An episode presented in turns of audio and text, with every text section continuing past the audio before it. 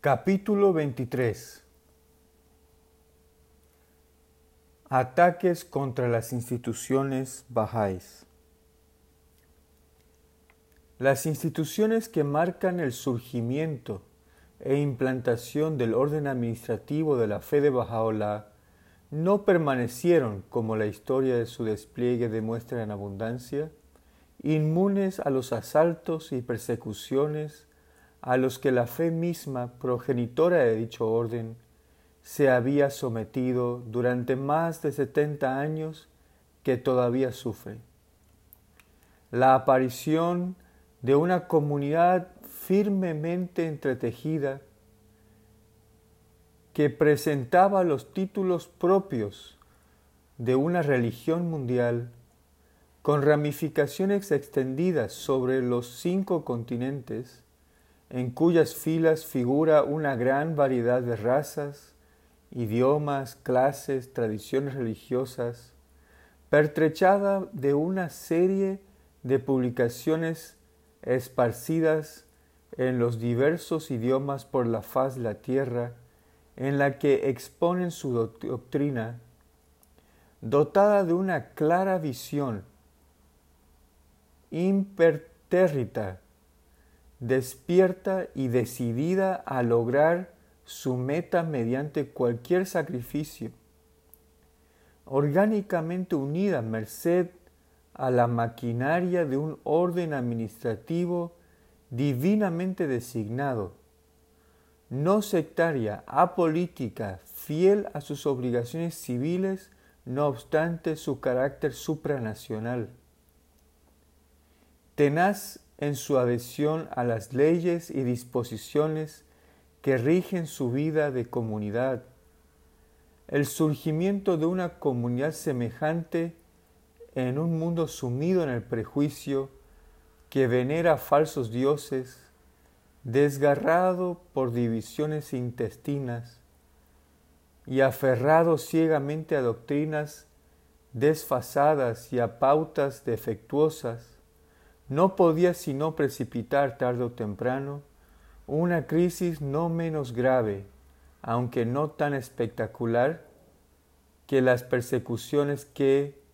en una etapa anterior habían asediado a los fundadores de la comunidad y a sus primeros discípulos. Asaltada por los enemigos de dentro, que o bien se habían rebelado contra su autoridad divina, o bien habían renunciado por completo a su fe, o bien por adversarios externos, bien políticos o eclesiásticos,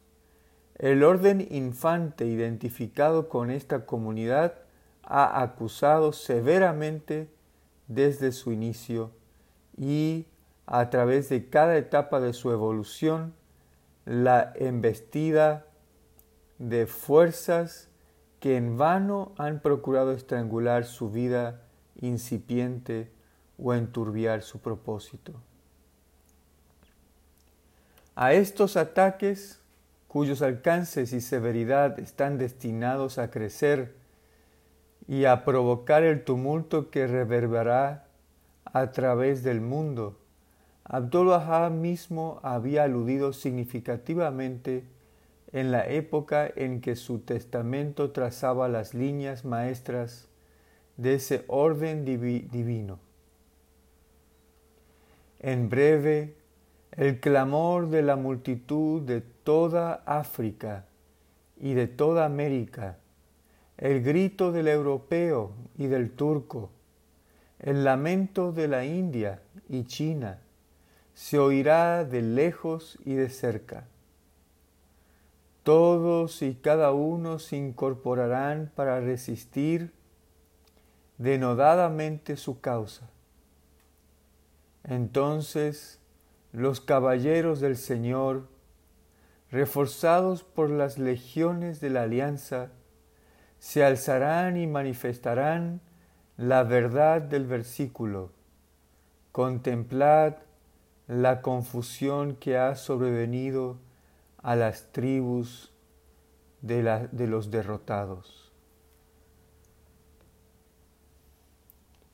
En más de un país, los fiduciarios y representantes elegidos de este orden indestructible y mundial han sido citados, bien por las autoridades civiles, bien por los tribunales eclesiásticos, a despecho de sus títulos, de forma hostil a sus principios y con temor a su fuerza en alza, a que defiendan su causa, renuncien a su lealtad o limiten la esfera de sus operaciones. Una mano agresiva, desatenta a la ira vengadora de Dios,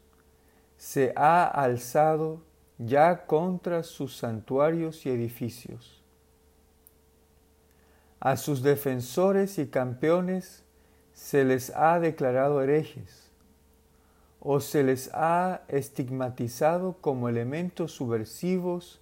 de la ley y el orden, o se les ha tachado de visionarios, faltos de patriotismo e indiferentes a sus responsabilidades cívicas, motivo por el que se les ha ordenado taxativamente que suspendan sus actividades y disuelvan sus instituciones. Sobre Tierra Santa, sede mundial de este sistema, donde palpita su corazón, donde reposa el polvo de sus fundadores, donde se originan los procesos que dan a conocer sus fines y comunican energía a su vida, recayó en la hora misma de su nacimiento el primer golpe que sirvió para proclamar a próceres y humildes por igual la solidez de los cimientos sobre los que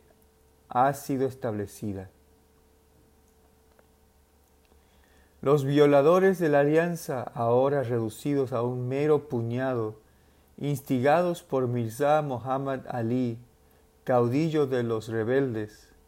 cuyas esperanzas durmientes había despertado la ascensión repentina de Abdul Bahá, y encabezados por el arrogante Mirza Abadiollah, arrebataron por la fuerza las llaves de la tumba de Bahá'u'lláh. Expulsaron a su custodio, el valeroso Abul Qasem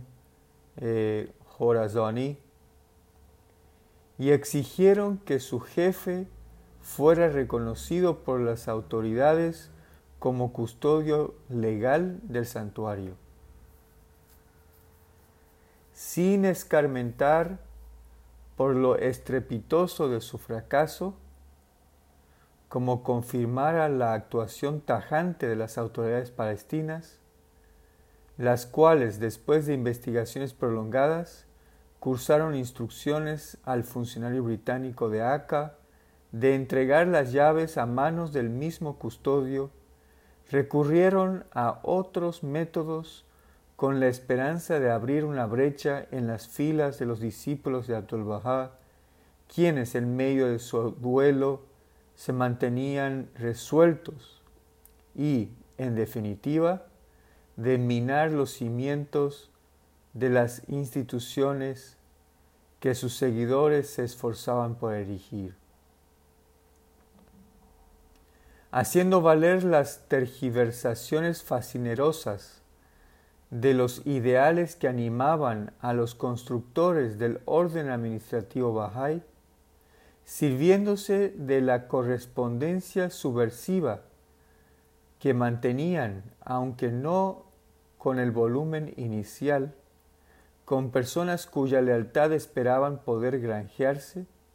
aprovechándose de la distorsión deliberada de la verdad en sus contactos con funcionarios y notables a los que tuvieron acceso, prevaliéndose de sobornos e intimidación